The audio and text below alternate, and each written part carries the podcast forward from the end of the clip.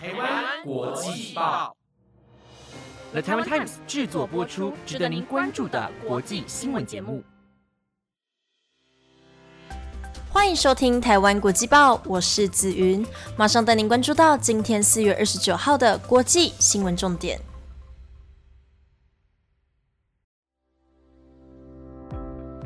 Hello，各位听众朋友们，大家好，我是紫云。今天我要带你们关心到的新闻重点有：德国向乌克兰提供重型武器；北约回应了关于瑞典与芬兰的加入；以及你知道南韩跟丹麦在防疫的方面宣布什么消息吗？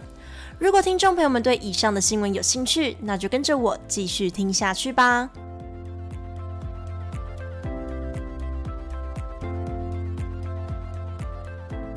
首先带您关心到乌俄冲突，乌克兰与俄罗斯的恩怨情仇不仅仅是两国之间的关系，许多国家为了期盼停止战火，提供武器给乌克兰。而就在昨天，德国放下了坚持，向乌克兰运送重型武器。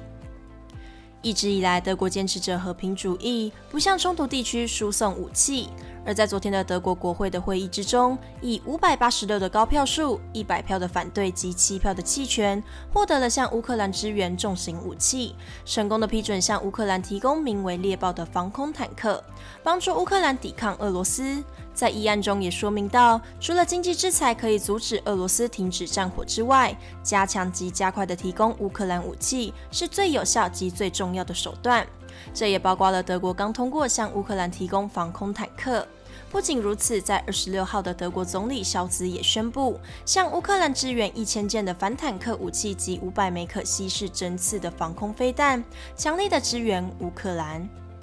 德国也在昨天的会议中呼吁中国放弃支持战争的态度，否则将导致自己陷入经济以及个人的制裁。德国向乌克兰伸出援手的行为，外界也感到相当欣慰。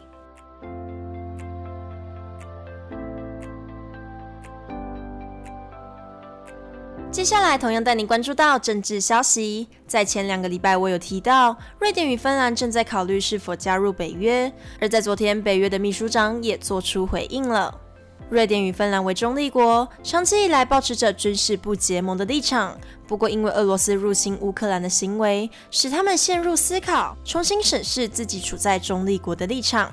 对此，在前两个礼拜，俄罗斯回应道：若是北约同意让瑞典与芬兰加入，将在临近瑞典与芬兰的波罗的海地区增加武力，部署核武。而当时波罗的海三国之一的立陶宛总理也出来反呛道：俄罗斯早就在这边部署军队了。就在一来一往的回应之后，北约在昨天对媒体提到，若是瑞典与芬兰决定加入北约，将加速推动入会审核的流程，且将会受到热烈的欢迎。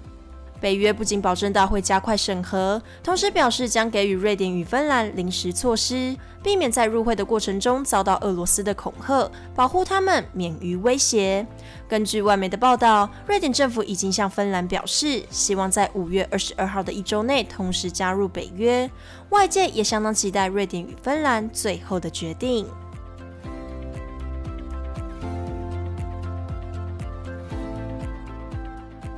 第三则新闻带你了解到经济消息，乌俄冲突的延烧，这也连带影响到了各国的经济问题。世界银行在昨天指出，许多重要的商品极度有可能一路涨到二零二四年，使许多的国家受到严重的冲击。乌俄冲突的行为连带到了许多经济相关的问题。俄罗斯为石油、天然气以及煤炭的主要进口国，另外乌克兰的小麦及玉米在世界也占有一席之地。而因为俄罗斯入侵乌克兰，许多国家对俄罗斯展开了经济制裁，这也使全球的燃料及食品飙涨。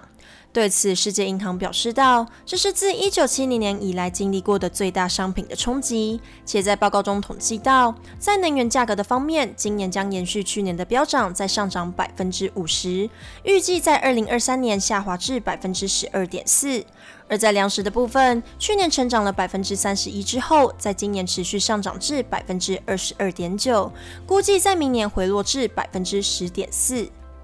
全球物价不断的高升，各国也想尽办法回溯经济的价格。世界银行也警告各国，当局应提高国内经济的成长，且必须避免损害到全球经济的行动。这些能源及粮食价格的飙涨，连带到许多商品的交易、生产及消费的行为受到严重的影响。这个历史性的高点也预估将持续到二零二四年的年底，各国在经济方面也将受到一大挑战。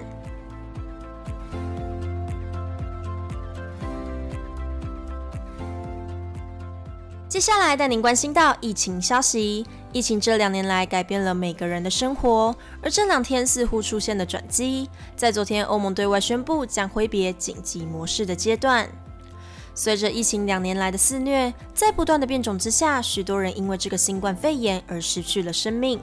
根据路透社的报道，欧盟卫生专员史黛拉在昨天表示到，在欧洲人口中已经达到了百分之三十的确诊率，加上未通报的确诊数之后，达到了欧盟人口中的约百分之七十七，换算成数字高达了三点五亿的染疫人数，这个数目令人触目惊心。不过，因为疫苗的普及化以及各国的防疫措施逐渐成熟，慢慢走出了较紧张的状态。欧盟执行委员会也宣布，不需再大规模的通报确诊的病例，放宽管理的模式，且呼吁各个成员国应该趁这个疫情较减缓的时刻，加强国家的监控，改善健保的系统，以及增进整体大流行的准备，以备不时之需，未雨绸缪。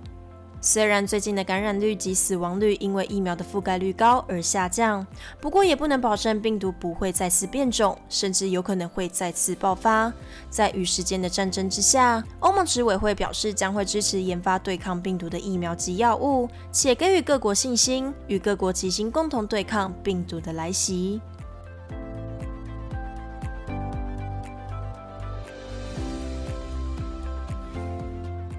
最后，同样带您关心到疫情消息。为了因应武汉肺炎，各个政府测定许多的防疫措施。而在今天早上，南韩政府以及丹麦政府对外宣布放宽防疫的政策，走在世界的前端。